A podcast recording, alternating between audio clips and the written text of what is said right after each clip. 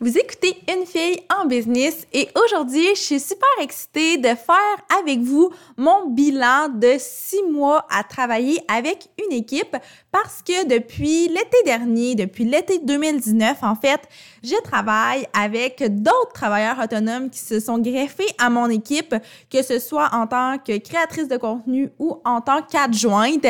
Puis pour moi, ça a été un moment très, très excitant, mais ça a aussi été des gros apprentissages et c'est de ça que j'ai envie de vous parler aujourd'hui parce que je pense que ça va vous intéresser et que ça peut être bénéfique pour vous aussi si vous prévoyez travailler avec d'autres personnes.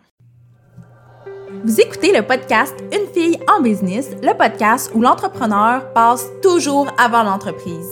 Je suis Mélissa Lévesque, experte en marketing de contenu et en branding personnel.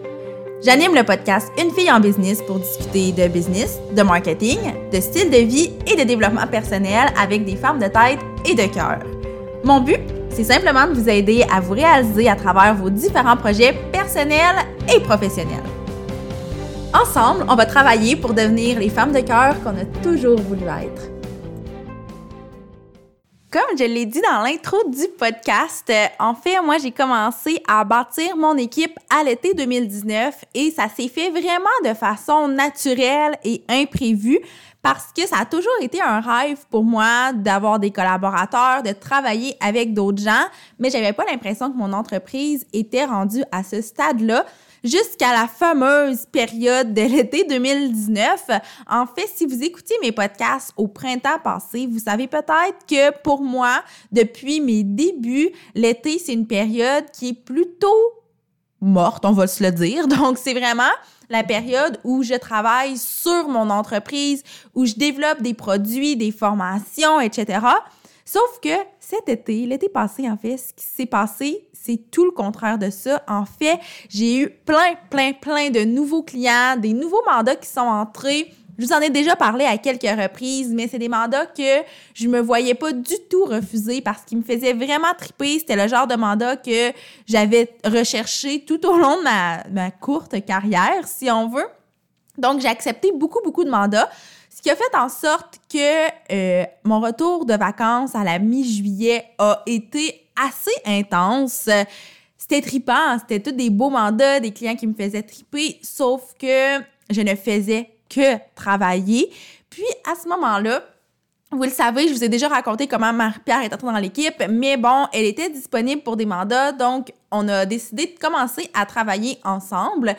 Puis, pour toutes sortes de raisons, j'ai ressenti le besoin d'avoir une autre personne dans mon équipe pour assurer la création de contenu pour d'autres clients que Marie-Pierre pouvait pas prendre en charge, mais aussi pour m'aider dans différentes tâches qui étaient de nature un peu plus administrative, donc euh, répondre à certains courriels, développer certains euh, projets. Bref, j'avais besoin de quelqu'un qui allait porter le chapeau un peu d'adjointe et j'ai passé plusieurs entrevues. Ça a été une période full stressante parce que je voulais engager tout le monde.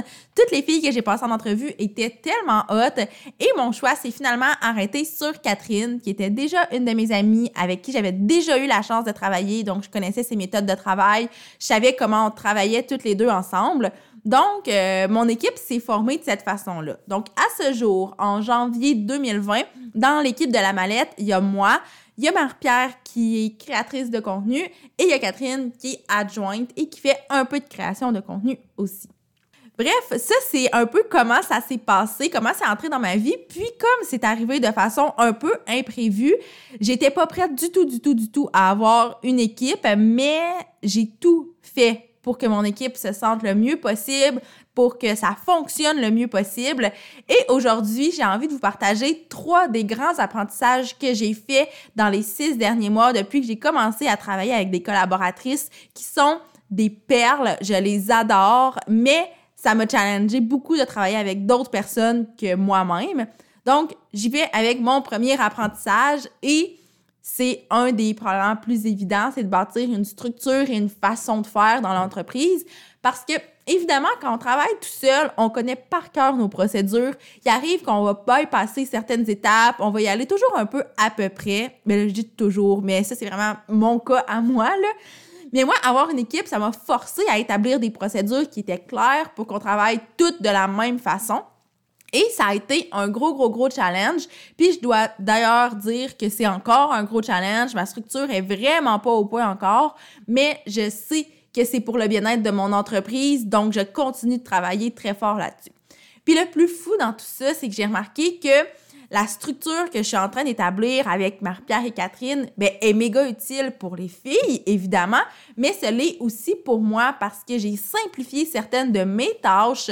J'ai même automatisé d'autres tâches que j'avais. Donc, au fond, avoir une équipe euh, et débuter à bâtir cette structure-là, ça m'a permis de revoir toute, toute, toute la structure et de me questionner sur mes propres façons de faire pour ensuite tout retravailler pour que ce soit encore plus efficace. Donc, ça a été d'apprendre à enseigner cette structure-là aux filles, d'apprendre à moi-même créer des espèces de procédures. Puis c'est aussi bénéfique pour elles que pour moi. Et ça, c'est vraiment un gros accomplissement. Je suis très heureuse de ça et je continue de travailler tous les jours dans cette direction-là. Des fois, c'est des toutes petites tâches, des fois, c'est plus gros, mais j'essaie vraiment de m'assurer que la mallette a une structure qui va être béton. Le deuxième apprentissage que j'ai fait qui a été très, très précieux pour moi, c'est que la clé, c'est la communication. Puis je suis bien placée pour le savoir, je le répète souvent, mais il y a vraiment une très grande différence entre le savoir puis l'appliquer concrètement dans le day-to-day.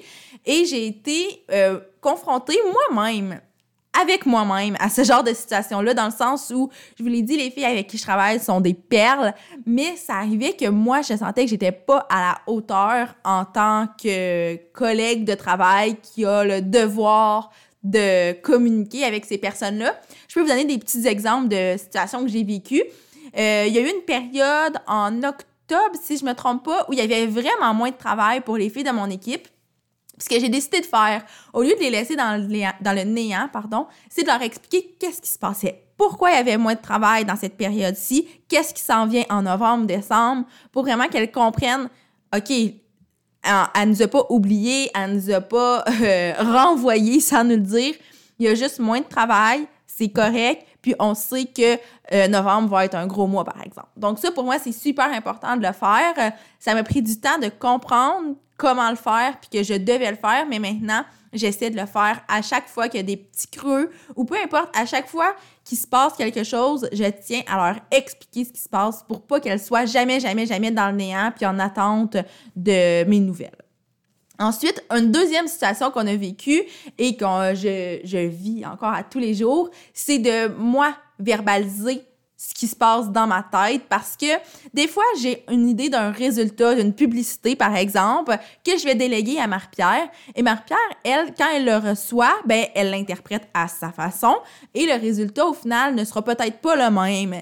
Puis, ça m'est arrivé de faire, ben voyons, qu'est-ce qui se passe? Et là, je nomme Marie-Pierre, mais c'est arrivé avec Catherine, ça arrive, je pense, à n'importe qui. Puis c'est pas que les filles sont pas compétentes, au contraire, c'est vraiment de mon côté de bien verbaliser ce qu'il y a dans ma tête pour que on ait vraiment une idée similaire de, du résultat qu'on veut atteindre. Donc, je crois que je m'améliore vraiment à ce niveau-là. J'utilise des mots qui sont vraiment plus justes. J'essaie de donner des exemples, de montrer des exemples visuels aussi parce que moi, je suis très visuelle. Donc, ça m'aide à expliquer des concepts. Donc, pour ça, la communication, c'est vraiment la clé. Je pense que quand j'ai dit que la, la communication, c'était la clé, c'est principalement pour ce genre de situation-là parce que moi-même, il m'arrive de recevoir des mandats de la part de certains clients qui sont pas nécessairement super clairs ou que j'interprète d'une façon et là, je comprends encore plus l'importance de vraiment bien verbaliser. C'est aussi la communication, c'est tenir les membres de l'équipe au courant de ce qui se passe dans l'entreprise, même si ça les concerne pas directement. Donc ça, c'est un gros travail que j'ai à faire. Euh, je l'ai commencé en 2019, mais 2020, c'est un de mes grands objectifs. C'est d'écrire régulièrement aux filles dans notre système. Nous, on travaille avec Slack donc, juste peut-être à tous les débuts de semaine, puis là, je dis ça comme ça, c'est un défi que j'ai envie de me lancer, c'est pas quelque chose qui est déjà en place, mais à tous les débuts de semaine, j'aimerais leur dire les projets sur lesquels je travaille cette semaine, à quoi elles peuvent s'attendre au courant de la semaine. Puis les projets, s'ils les concernent pas, ben au moins, ils vont savoir où je suis et qu'est-ce que je fais. Pas que j'ai des comptes à leur rendre, évidemment, mais c'est quand même le fun qu'ils aient une idée de ce qui se passe dans l'entreprise, euh, qu'ils soient au courant des bons coups. Donc, si Catherine fait un bon coup, ben j'aimerais ça que Marie-Pierre le sache aussi. L'inverse est aussi vrai. Donc, bref, tout ça, c'est super important pour moi dans ma culture d'entreprise, si on veut, de le faire. Donc, euh, c'est quelque chose qui fait, à mon avis, partie de la communication et que je veux vraiment instaurer davantage en 2020. Ensuite, le troisième gros, gros apprentissage que j'ai fait, c'est que investir dans une équipe, c'est investir dans la qualité de notre entreprise. Donc, je vous explique pourquoi je dis ça. C'est que c'est arrivé une ou deux fois qu'en payant Marie ou en payant quatre, j'ai eu un petit deux secondes où je me disais que c'était beaucoup d'argent qui sortait d'un seul coup. Mais après ça, j'étais comme, wow, on se calme. C'est pas de l'argent qui sort d'un seul coup, c'est des résultats concrets. Tu sais, je peux clairement dire maintenant que mon équipe me permet de faire plus d'argent, donc c'est normal que je leur donne de l'argent. Donc, travailler avec des collaborateurs, faut voir ça vraiment comme un investissement et non une dépense. Puis je le sais qu'on le répète tout le temps, mais quand on a les deux pieds dedans, c'est vraiment facile de l'oublier. Puis moi-même, j'ai été la première à être piégée par ça, puis à faire comme ouf, hein, c'est une grosse facture à payer cette semaine, ça. Mais quand je vois tout ce que ça m'a apporté de travailler avec Marie-Pierre et Catherine et tout ce que ça m'apporte encore, évidemment, mais je remarque très, très, très rapidement tous les avantages qu'il y a. Puis je vois vraiment que j'ai investi dans la qualité de mon entreprise parce que c'est ce qu'elle me permet de faire, c'est d'offrir de la qualité, d'offrir une expérience client qui est encore mieux, d'offrir du contenu à plus de gens, d'avoir plus de clients, bref, c'est fou tout ce que ça apporte. Donc, il faut vraiment, vraiment qu'on je continue de le voir comme ça et je vous encourage à le voir comme ça, vous aussi, parce que c'est sûr que si on voit ça comme une dépense à chaque fois, ça devient très, très lourd. Heureusement, moi, ça a tout le temps été des petits deux secondes, mais je me ressaisissais rapidement. Sauf que je sais qu'à la longue, on peut faire comme ouf, c'est vraiment beaucoup, euh, tu sais, c'est souvent des, des gros montants qu'on doit débourser. Donc, euh, le voir comme un investissement, je pense que c'est un des grands apprentissages que j'ai fait et, dont lequel, dans, et duquel je suis très, très fière. Donc, bref, je pense que c'est pas mal les trois gros apprentissages que j'avais envie de vous parler. Évidemment, travailler avec une équipe, pour moi, ça a été un challenge sur plein, plein, plein, plein, plein d'aspects. Puis il y a beaucoup plus que trois apprentissages que j'ai faits. Mais ceux-là, je pense que c'est ceux qui s'appliquent le plus à vous toutes. Donc, je pense que c'est intéressant pour n'importe qui qui écoute ce podcast-là, qui voudrait travailler avec des collaborateurs et d'ailleurs, petite parenthèse par rapport à ça, euh, vous n'avez pas besoin d'être une grande, grande, grande entreprise pour avoir des gens qui travaillent avec vous pour bâtir votre équipe. Je pense que l'idée, c'est d'y aller avec votre budget, avec vos besoins et avec vos objectifs. Donc, si vous travaillez présentement seul, comme je le faisais il y a quelques mois, je vous rappelle, bien, vous pourriez choisir euh, d'engager une adjointe virtuelle et vous décider le nombre d'heures par semaine que vous lui offrez. Donc, il y a tellement de possibilités maintenant en 2020 à l'ère du web, à l'ère euh, du télétravail, des adjointes virtuelles, des créatrices de contenu et de tout ce beau monde-là. Donc, juste pour vous dire, c'est accessible à tout le monde. Comme je l'ai dit, ça dépend vraiment de votre budget, vos besoins et vos objectifs. Mais euh, je pense que ça vaut vraiment la peine parce que si je peux rajouter un quatrième apprentissage qui est un peu la boucle des trois apprentissages, c'est qu'avoir une équipe, pour moi, ça a tout changé. Autant au niveau des tâches que j'ai à effectuer qu'au niveau de la charge mentale, du stress que je ressens. Tu sais, des fois, je sais que j'ai été très lente à répondre à des courriels par le passé, mais maintenant, il y a une certaine portion de mes courriels dont c'est Catherine qui s'occupe, puis je me sens tellement plus en paix avec ça. Donc, investir dans une équipe, oui, c'est investir dans la qualité de l'entreprise, mais c'est aussi investir dans la qualité de l'entrepreneur ensuite, parce que je sens que je peux donner mon 100% dans ce qui me fait vraiment triper, puis dans ce dans quoi je suis vraiment, réellement, profondément euh, compétente. Donc, je dois avouer que travailler avec Marie-Pierre et Catherine, c'est un des plus beaux cadeaux que j'ai offert à mon entreprise et je vous souhaite de pouvoir vous offrir ce cadeau-là parce que ça en vaut vraiment la peine. Et oui, comme je l'ai dit, c'est des dépenses d'argent, mais plus vous investissez dans votre équipe, plus vous allez faire de l'argent par la suite. Ça, c'est mathématiquement logique. Donc, bref, je vous laisse là-dessus. Je vous laisse mijoter. Si vous avez des questions, n'hésitez surtout pas à m'écrire. Je suis loin d'être une pro de la gestion d'équipe et tout. Je suis un bébé entrepreneur, surtout sur ce plan-là.